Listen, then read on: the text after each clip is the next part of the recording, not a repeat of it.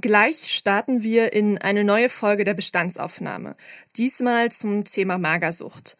Wenn du gerade Probleme mit einer Essstörung hast oder es dir sonst mit dem Thema Körper und Äußerlichkeiten nicht gut geht, könnte diese Folge ein paar Triggermomente enthalten. Mit meiner Gästin spreche ich offen über ihre Erkrankung, ihren Weg in die Essstörung und welche Erfahrungen und Gedanken sie dazu gesammelt hat. Zum Zeitpunkt unseres Gesprächs hat sie sich gegen eine Therapie entschieden und erklärt auch wieso. Das bedeutet allerdings nicht, dass eine Therapie nicht weiterhelfen kann. Jede und jeder Betroffene muss seinen eigenen Weg finden, um eine Essstörung aufzuarbeiten. Solltest du während der Folge feststellen, dass du Feedback, Hilfe oder einen Rat brauchst, findest du in den Show Notes Stellen, an die du dich wenden kannst. Die Bestandsaufnahme. Der Podcast mit Anniko.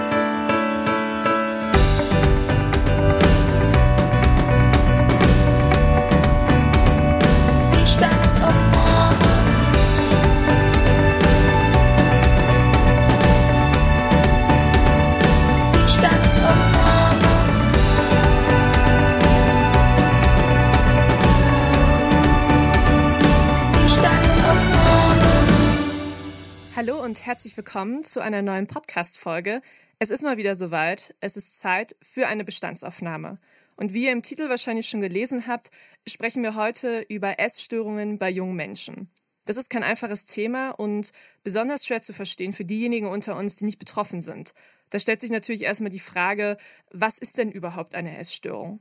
Die Bundeszentrale für gesundheitliche Aufklärung gibt an, dass Essstörungen eine Verhaltensstörung sind, bei der sich der oder die Betroffene emotional, aber auch gedanklich nur mit dem Thema Essen beschäftigt, also 24-7. Und das äußert sich dann in einer gestörten Nahrungsaufnahme oder einer gänzlichen Verweigerung des Essens. Schön und gut kann man sich jetzt natürlich sagen, ist das denn echt so ein akutes Problem in unserer Gesellschaft? Ja, im Jahr 2018 wurden in deutschen Krankenhäusern rund 7200 Anorexie-PatientInnen und ca. 1700 Bulimiefälle diagnostiziert. Das zeigen Statistiken der Gesundheitsberichterstattung des Bundes. Diese Zahlen bedeuten auch, dass die stationär behandelten Anorexiefälle in den vergangenen zehn Jahren um knapp 30 Prozent gestiegen sind. Anorexie, Bulimie. Ihr hört schon, Essstörung ist auch nicht gleich Essstörung. Es gibt da verschiedene Formen, teilweise überschneiden die sich auch. Um mal drei zu nennen, die sehr gängig sind oder die jeder von uns schon mal gehört hat. Bei der Anorexie, auch Magersucht genannt, haben Betroffene Angst davor zuzunehmen oder zu dick zu sein und essen deshalb weniger oder gar nicht. Hauptsymptom bei der Bulimie hingegen sind regelmäßige Essanfälle, meist gefolgt von provoziertem Erbrechen. Auch hier hat das eigene Körpergewicht und die Figur einen sehr, sehr starken Einfluss auf das Selbstwertgefühl der betroffenen Menschen. Und zuletzt noch das Binge-Eating. Auch hier geht es um regelmäßige Essanfälle, bei der Betroffene in kurzer Zeit deutlich mehr als die meisten Menschen in einer vergleichbaren Situation essen. Oft essen dann die Betroffenen allein, um diese Anfälle zu verstecken. Binge-Eating-PatientInnen greifen allerdings nur sehr selten zu gewichtsregulierenden Mitteln wie Erbrechen, Hungern oder Sport ganz schön viel Input zu Beginn einer Bestandsaufnahme, aber das ist in diesem Fall nötig, um das heutige Gespräch besser zu verstehen. In dieser Folge legen wir den Fokus auf die Magersucht, Anorexie auch genannt. Meine Gästin ist selbst betroffen davon. Sie ist heute 22 Jahre alt und wird schon seit ihrer Teenagerzeit von der Magersucht begleitet.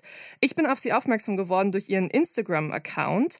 Dort geht sie sehr offen mit ihrer Erkrankung um und gibt auch Einblicke in ihren Alltag. Ich freue mich sehr, dass sie ihre Erfahrungen und Gedanken heute mit uns teilt. Hallo Selina. Ja, hallo, schön hier zu sein ganz zu Beginn erstmal, wie geht's dir denn heute? Ach, heute geht's mir ganz gut. Und jetzt bin ich gespannt, wie es hier weitergeht.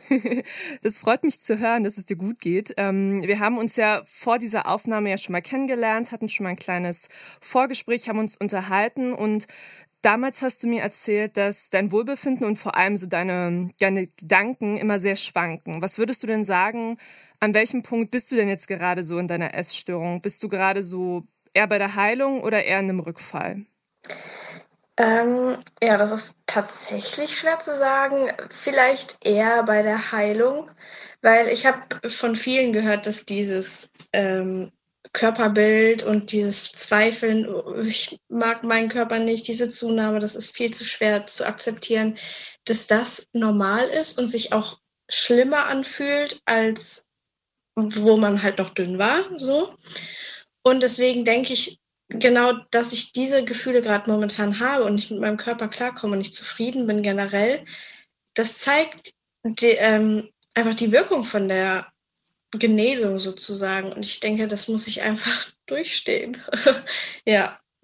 Wie bist du denn da überhaupt äh, reingerutscht in diese Magersucht? Was ist denn die Geschichte bei dir dahinter? Ja, also angefangen hat das ja schon ziemlich früh mit 13 und 12 und so habe ich ja schon ganz viele Diäten immer gemacht und halt gemerkt, dass ich ja, mich einfach zur Frau entwickle und das wollte ich nicht. Ähm, und mit 14 hat es dann, da habe ich mir vor den Sommerferien gesagt, okay, und nach den Sommerferien wird dich keiner mehr wiedererkennen. Und also das war 2012. Und ja, dann habe ich in den zehn, ach, in den zehn Wochen, in den äh, sechs Wochen Sommerferien habe ich dann wirklich zehn Kilo abgenommen und war aber nicht zufrieden. Und so ging das dann halt einfach weiter. Und ich habe immer weiter abgenommen, war aber trotzdem nie zufrieden und ja, dann kam dann so der Teufelskreis. Zehn Kilo in sechs Wochen ist ja wahnsinnig viel. Ähm, was haben denn deine Eltern dazu gesagt? Ja, also meine Mutter hatte ja direkt schon die Alarmglocken an damals und hat von vornherein immer so ein Auge schon in den ersten Wochen auf mich äh, gelegt. Und ja, dann, wo es klar war, ich habe zehn Kilo abgenommen, aber ich werde nicht aufhören, weiterhin abzunehmen, ja, da hat sie mich schon relativ schnell auch zu einem Therapeuten geschickt. Hattest du denn selber auch diesen Moment, wo du erkannt hast, du hast eine Essstörung? Damals natürlich noch nicht, weil da war ich noch voll in meinem, oh mein Gott, das ist das Beste, was man machen kann. Diäten macht doch eigentlich Spaß und abnehmen ist doch was Gutes und ich bin doch nicht krank, dass ich tue mir doch nur gut damit und ich mache doch meinen Körper nur schön sozusagen. Ja, aber als es dann auch immer mit der Kraft, ich weiß noch einen Moment, ähm, das war an Weihnachten und da konnte ich morgens irgendwie nicht mehr aufstehen. Also ich hatte komplett den Kreislaufzusammenbruch oder was auch immer und hatte einfach keine Kraft von selber aufzustehen. Und da habe ich gedacht, vielleicht ist es ja doch nicht nur eine Diät, vielleicht nimmst du dir da gerade auch irgendwie so dein Leben. Und da war ich das erste Mal so, hm, vielleicht ist es doch was ernster. Jetzt hast du gerade gesagt, du hattest diesen Moment, dass die Kraft einfach weg war, die Energie. Wie äußert sich das denn noch? Ja, generell, wenn man mit anderen Menschen dann auf einmal zusammen ist und du merkst, die können essen, was sie wollen und die denken dann nicht mal drüber nach und die wissen gerade, was sie tun und du selber bist total verzweifelt und kann dich, also verzweifelt und du kannst dich nicht entscheiden, okay, was esse ich jetzt? Soll ich überhaupt was essen? Und fühlen die anderen Menschen sich gerade auch so komisch und durch sowas. Und ähm, wenn man dann zum Beispiel, ich hatte das immer ganz krass, wenn ich auf einem Stuhl gesessen habe.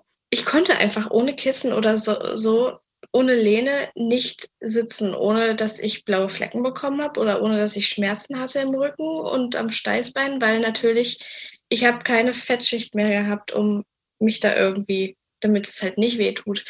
Ich will jetzt nicht mehr ins Detail gehen, aber hier so die Verdauung, wenn ich so merke, was mein Bruder da am Tag hinlegt und ich denke mir so, Mann, ich möchte auch irgendwie mal einfach nochmal auf Toilette gehen können oder halt solche Sachen, weil das funktioniert halt alles. Der Körper funktioniert einfach nicht mehr. Gibst du denn auch jemanden die Schuld daran, dass du in diese Essstörung reingerutscht bist? Weil man hört ja immer ganz oft so, ja, ähm, durch die vielen dünnen Frauen, die auf den ähm, Modecovern abgedruckt werden, rutschen viele da rein oder fangen erst an, darüber nachzudenken, ob sie denn so gut sind, wie sie sind. Wie war das bei dir? Bist du da irgendwie auch beeinflusst worden?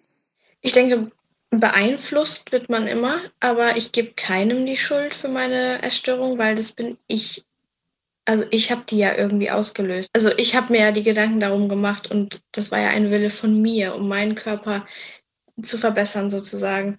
Und ähm, deswegen Schuld würde ich vor allem auch den Medien überhaupt nicht geben. Ich bin nicht wegen medialen Einfluss irgendwie in die Essstörung gerutscht.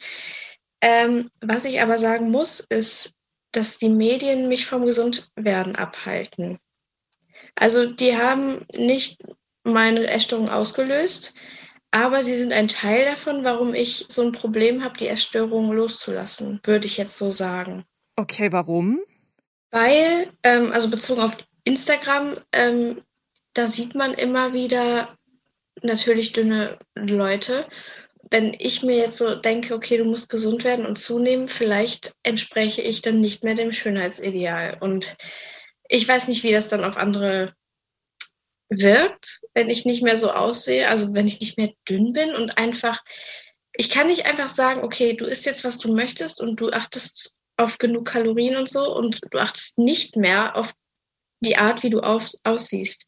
Dann habe ich halt einfach Angst, dass es in der Gesellschaft, dass ich dann wieder die Dicke bin, die dicke Freundin oder ähm, dann bin ich nicht schön genug, um was weiß ich auf Instagram zu posten oder was auch immer. Ich muss mich dann schämen vor anderen Leuten ja, sowas ist halt, beeinflusst mich immer noch. Und ähm, natürlich dann auch die Kommentare, die man auf Instagram zu lesen bekommt. So, das ist jetzt zwar ein anderes Thema, weil es auf meinen Account bezogen ist, aber wenn man dann so liest, ja, äh, siehst ja wieder normal und gesund aus, dann denkt man sich auch, ja gut, dann habe ich ja gar kein Recht mehr, meinen Account zu führen. Und da hatte ich halt auch, das habe ich schon mal, als ich nach der Klinik entlassen wurde, habe ich solche Kommentare bekommen und dann hatte ich auch äh, in, innerhalb von einer Woche wieder einen Rückfall sozusagen. Deswegen, bezogen auf die Medien, das ist schon schwer, gesund zu werden. Jetzt hast du auch gerade gesagt, dass du Angst hast, wieder die dicke Freundin zu sein. Warst du das denn mal? In meinen Augen, ja. Also ich hatte nie so richtig, also ich war nie so übergewichtig oder so, dass man denkt, oh, also die braucht jetzt wirklich äh, medizinische Hilfe auch. Also es war nie Krankheit, krankhaft dick oder so. Ich würde mich aber schon als Kräft, also vor allem so als Teenager, wenn sich da der Körper verändert hat, da war ich schon eher kräftiger, würde ich jetzt sagen. Aber immer noch im Normalgewicht natürlich. Ähm, aber meine Freunde waren halt immer dünner. Die waren größer und schlanker und schön, die waren richtig hübsch. Und ich habe mich dann immer so wie das, wie das dicke, kleine, ja, Monster gefühlt. Was machst du denn gegen diese Gedanken, die du dann hast, wie du sie auch gerade beschrieben hast, dieses sich dick fühlen, obwohl man ja eigentlich gar nicht dick ist? Äh, das ist ziemlich schwer, weil aushalten ist halt schon irgendwie äh, eine Qual.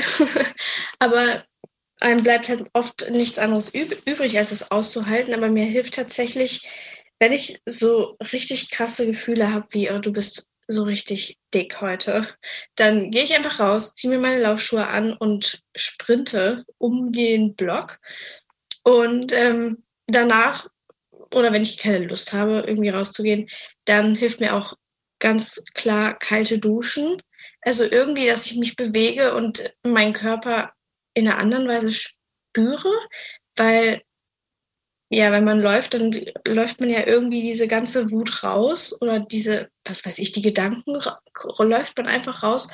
Und ähm, ja, bei der kalten Dusche ist das irgendwie das Gleiche. Dann, dann spürt man irgendwie mal seinen Körper anders, aber in einer guten Weise, würde ich jetzt sagen. Also man fühlt sich dann danach einfach nicht mehr dicker, weil man denkt, okay, jetzt wurde ich gerade gereinigt von dieser Kälte. Ich weiß es nicht. Das hilft mir auf jeden Fall. Also wenn ich jetzt kalt duschen höre, dann kriege ich gleich direkt eine Gänsehaut. Für mich wäre es eine absolute Selbstbestrafung. Tut dir das denn wirklich gut in diesen Augenblicken oder ist das auch eher eine Form des sich selbst wehtun wollens? Ähm, also ich hasse Kaltduschen an sich. Wenn ich das jetzt, wenn ich mich dazu zwingen würde, jeden Morgen, dann wäre das wirklich ähm, ja so eine Selbstbestrafung, würde ich jetzt sagen. Auch wenn es eigentlich ganz gut für den Körper sein soll. Aber ähm, in dem, in dem Moment, wo ich das wirklich brauche, da gibt es nichts Schlimmeres als den Gedanken, dass ich dick bin. Und wenn ich jetzt nichts machen würde und einfach im Bett liegen würde und mich mit diesem Gedanken auseinandersetzen würde, dann wäre das die Selbstbestrafung, also die schlimmste Selbstbestrafung, die ich mir antun könnte. Deswegen, ähm, egal wie unangenehm kalt duschen ist, nichts ist schlimmer als diesen Gedanken, ich bin dick auszuhalten. Und deswegen ist das kalt duschen in dem Moment keine Selbstbestrafung, sondern einfach nur ein Mittel, damit es mir besser geht. Du warst auch schon in der Klinik. Wie ist das? Bist du auch gerade in therapeutischer Behandlung? Wie holst du dir Hilfe oder welche Hilfe hast du dir schon geholt? Ja, ich war in Kliniken und ich hatte auch therapeutische Hilfe, also ambulant und stationär beides. Ähm, bin aber tatsächlich momentan überhaupt nicht in therapeutischer Behandlung und das finde ich auch ganz gut. Also die meisten Leute schrecken da irgendwie ab und sagen, was? wie kannst du dich nicht in therapeutische Behandlung begeben?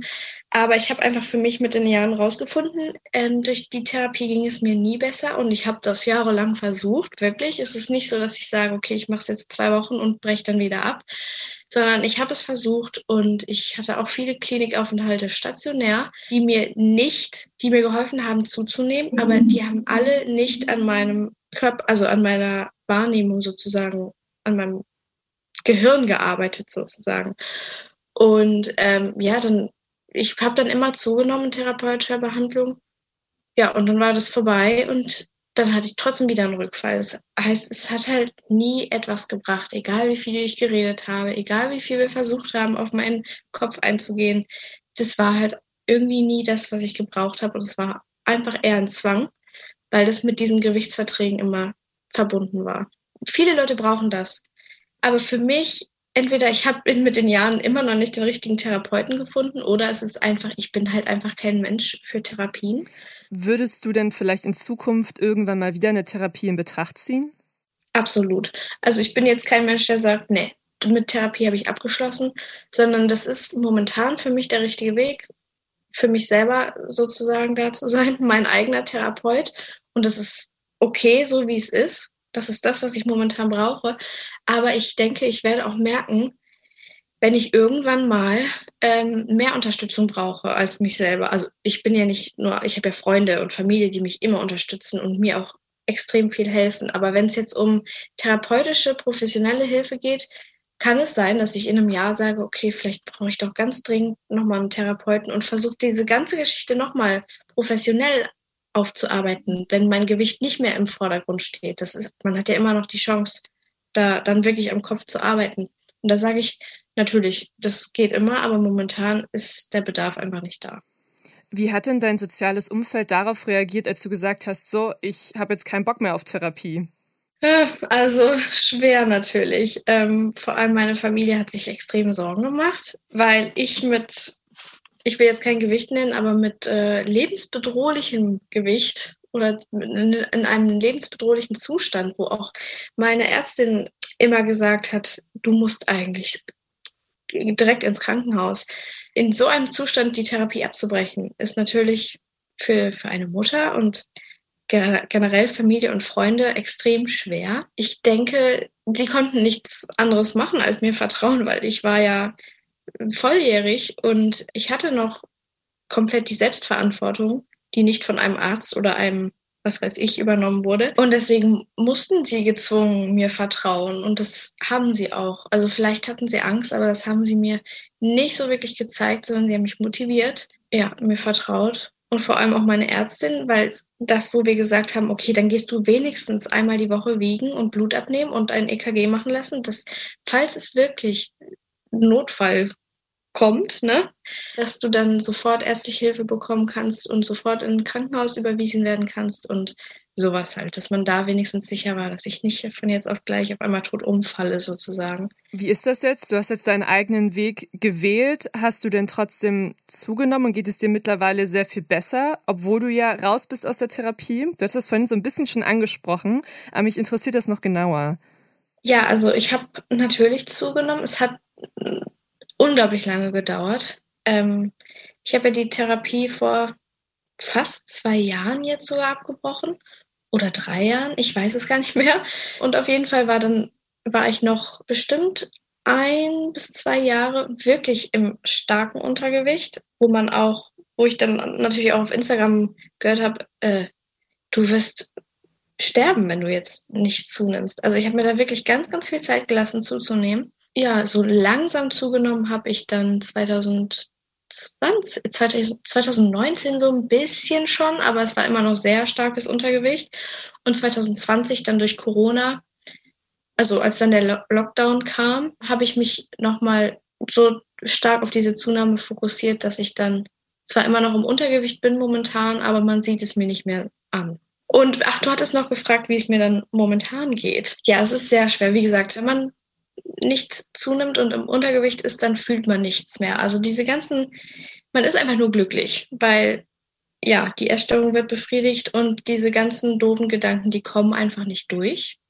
Und sobald man zunimmt, kommen diese ganzen doofen Gefühle auf einen zu und man muss alles aushalten. Und deswegen, das war ein nicht schönes Jahr, gedanklich. Ähm, und mir geht es auch immer noch nicht so gut, wenn ich ähm, meinen Körper anschaue. Aber ich habe gelernt, irgendwie, vor allem auch durch den Lockdown, mir viel Zeit für mich selber zu nehmen und wirklich mir zu sagen, ey, warum, du hast ein Leben und warum verbringst du die Zeit damit, dich selber so runterzumachen? Es ist doch eigentlich scheißegal, wie du aussiehst. Du hast es verdient, was Gutes für deinen Körper zu tun. Man hat nur dieses eine Leben, das ist ja eine Erkenntnis, die findet man immer wieder in Erfahrungsberichten von Essgestörten. Gibt es denn konkrete Situationen, in denen du festgestellt hast, dein Leben ist endlich? Vor allem, also als ich so stark untergewichtig war, wo es dann auch lebensbedrohlich war, merkt man natürlich einerseits, die Energie geht irgendwie weg, also manchmal hat man viel Energie und denkt sich so, man, man versteht es gar nicht, warum der Arzt jetzt sagt, ähm, das ist gerade ziemlich gefährlich, dein Zustand, du müsstest eigentlich ins Krankenhaus, weil man sich einfach nicht so fühlt. Es gibt aber auch wirklich Momente, wo man dann im Bett liegt, wie ich ja eben schon gesagt habe, an Weihnachten zum Beispiel, da kann man von selber nicht aufstehen. Und dann denkt man, wow, was, was tue ich, also werde ich jetzt sterben? Manchmal fühlt man sich da, da spürt man sein Herz pochen und irgendwie so ein, so ein Energiekick, durch, durch den ganzen Körper, da denkt man, okay, das war's jetzt. Also man hat dann, also das ist jetzt keine Nahtoderfahrung oder so, aber man denkt wirklich, okay, überlebe ich die Nacht? um das jetzt, das, die Frage habe ich mir halt manchmal wirklich gestellt, wo ich mir dann auch dachte, okay, äh, so viel Zeit hast du jetzt nicht mehr, um gesund zu werden. Vielleicht solltest du doch mal schneller zunehmen, als du es gerade machst. Du hast diesen Instagram-Account, den du jetzt auch schon ein paar Mal erwähnt hast. Ähm, über den habe ich dich ja auch gefunden. Inwiefern hilft der dir denn so ein bisschen vielleicht auch weiter? Also tauschst du dich da mit anderen aus? Ja, also ich stehe ähm, viel in Kontakt mit den anderen Leuten da. Ich tausche mich auch viel aus und schreibe da in den DMs oder halt auch viele haben auch, wir haben halt viele bei, mit vielen die Nummer ausgetauscht und das hilft mir schon, weil ich mich erstens nicht alleine fühle, bei Leuten auch, die momentan sehr stark in der Krankheit noch stecken. Andererseits schreibe ich aber auch mit Leuten, die vielleicht schon einen Schritt weiter sind als ich und viel erreicht, also ich habe auch viel erreicht, aber vielleicht noch mehr erreicht haben als ich und sich dann so ein paar Tipps gegenseitig zu geben oder auch einfach mal so zu sagen, ganz ehrlich, ich habe gerade keine Lust, irgendwas zu essen. Und man kann halt sowohl sich motivieren als auch mal einfach nur mal meckern und man fühlt sich verstanden.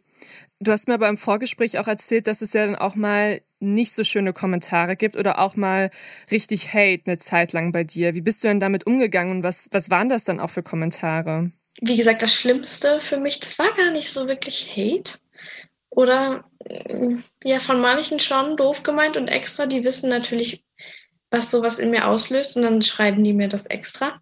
Das war halt nach der Klinik, als ich zugenommen hatte. Ich hatte immer noch extremes Untergewicht, aber wie gesagt, man sieht mir das einfach nicht an. Dann wurde mir halt geschrieben, ach, du bist ja wieder gesund, du siehst ja super aus und äh, als ob du Untergewicht hast, das sieht man dir ja gar nicht an und bla bla bla, solche Körperkommentare einfach. Und dadurch kam dann halt auch wirklich ganz schnell der Rückfall direkt. Ja, das war so das, was mir am meisten wehgetan hat. Und natürlich gab es dann auch so Kommentare, wo ich dann den Rückfall hatte und wo ich eben auch schon gesagt habe, ich war so zwei Jahre in einem sehr tiefen Gewicht, wo man mir das auch die Magersucht wirklich angesehen hat und dachte, okay, du, kann, du kannst jede Zeit sterben. Ja, die, die Instagram-Follower sind ja auch nicht doof und ich sag, ich spreche da in die Kamera und sage jeden Tag, hey, ja, Recovery läuft super und alles, was die sehen, ist eine abgemagerte die dann irgendwie ihr Essen in die Kamera zeigt, die denken sich dann natürlich auch, da kann doch was nicht stimmen. Da muss ich wirklich sagen, ich habe recovered und ich habe das gegessen, was ich gezeigt habe. Ich habe halt nur mir Zeit gelassen mit dem Zunehmen und da kam halt sehr viel Hate von wegen, ich würde Fake Recovery machen, ich würde meine Follower belügen, ich äh, würde jederzeit sterben. Und als dann auch bekannt wurde, also als ich bekannt gegeben habe, wenn man das so sagen kann, dass ich jetzt mein F FSJ mache, im Kindergarten mit den Kindern arbeite, kam dann, ähm, die armen Eltern. Ich würde mein Kind nicht mehr dahin schicken, dann mit bei so einem Skelett. Wie kannst du denn auf Kinder aufpassen? Das ist doch unverantwortlich, auch von der Kita mich einzustellen und so. Aber welche, welche Konsequenzen ziehst du denn daraus? Also bist du dann einfach weniger auf Instagram unterwegs oder postest du weniger? Ja. Ähm, was irgendwie traurig ist, weil die Leute, die mir wirklich folgen und mich unterstützen, ähm, den möchte ich ja nicht irgendwie einen Einblick in mein Leben verwehren, nur weil andere mich haten. Aber also ich versuche das auch immer zu ignorieren, weil ich denke mir so, ey, die haben nichts anderes in ihrem Leben zu tun, als mich und meinen Recovery-Weg da irgendwie zu kritisieren. Weil von diesen Leuten kommt halt wirklich nur Kritik. Da kommt nichts Positives. Und die wollen genau, die wollen mir einfach wehtun. Und wenn ich das zeige und dann weniger poste oder was weiß ich, dann bestätige ich ja deren Aussage sozusagen. Und das darf ich eigentlich nicht zulassen. Aber ähm, ich habe bewusst so ein bisschen mehr Abstand vom Posten genommen, vor allem auch so von meinem Körper posten, weil ich schlechte Erfahrungen gemacht habe. Einfach aus der Angst, dann doch wieder einen Rückfall zu kriegen wegen schlechten Kommentaren. Und generell bin ich in meiner Story nicht mehr so aktiv, wie ich es mal war. Also ich rede weniger über meinen Recovery-Weg.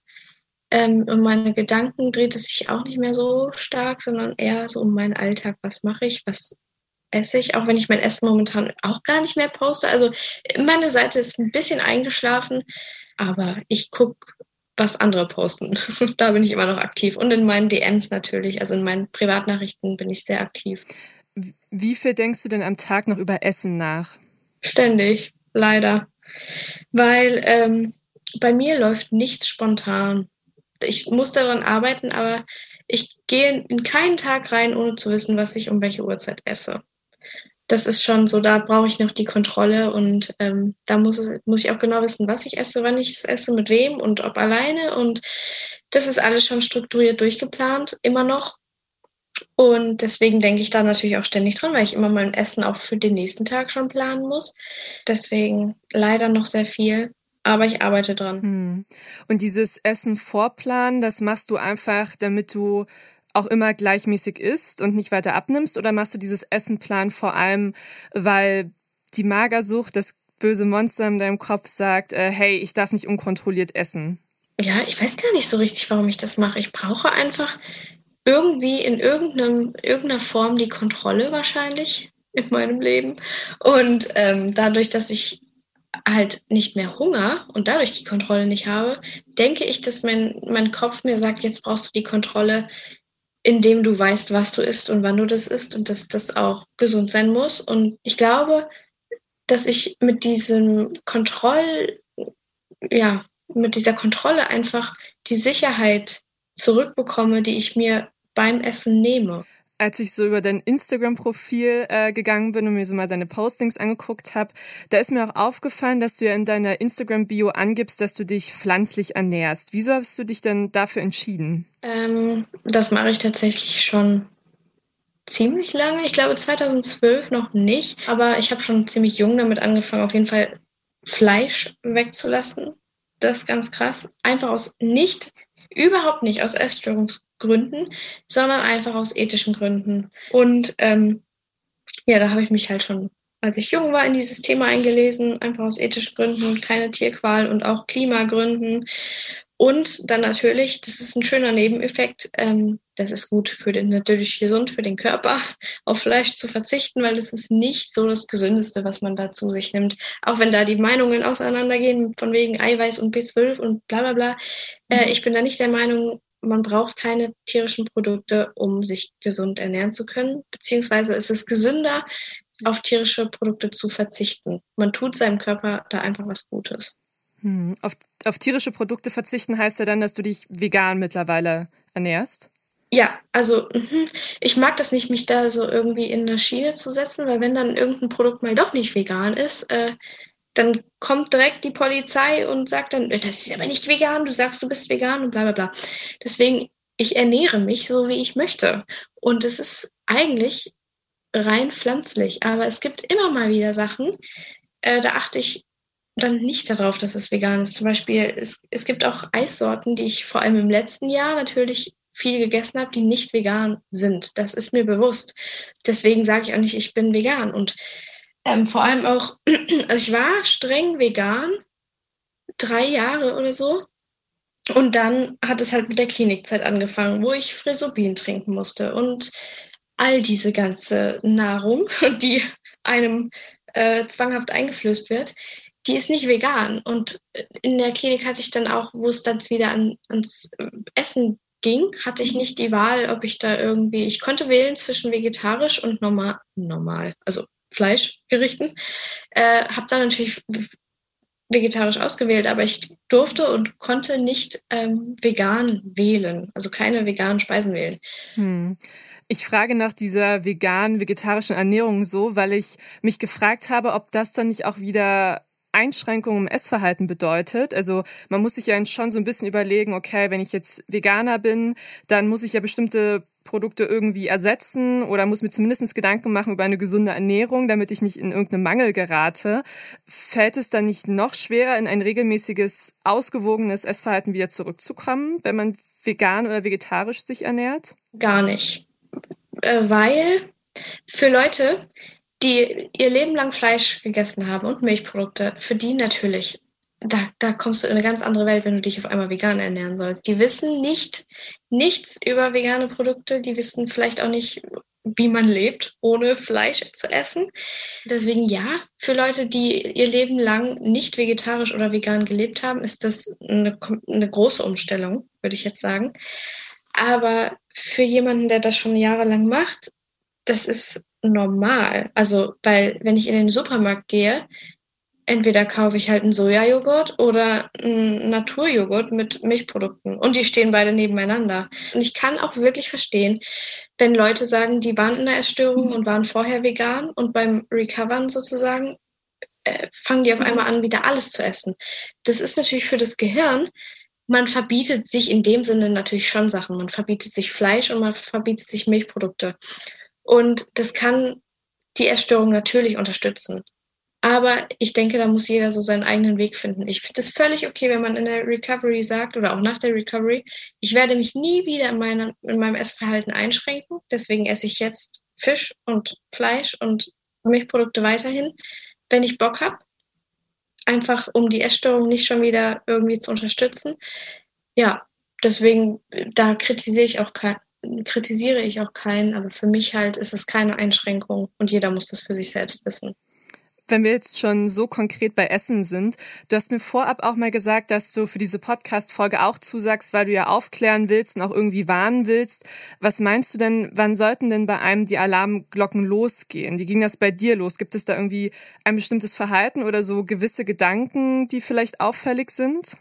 Ja, also bei mir persönlich gingen die Alarmglocken natürlich los, als man gemerkt hat, ich habe immer mehr Essen weggelassen.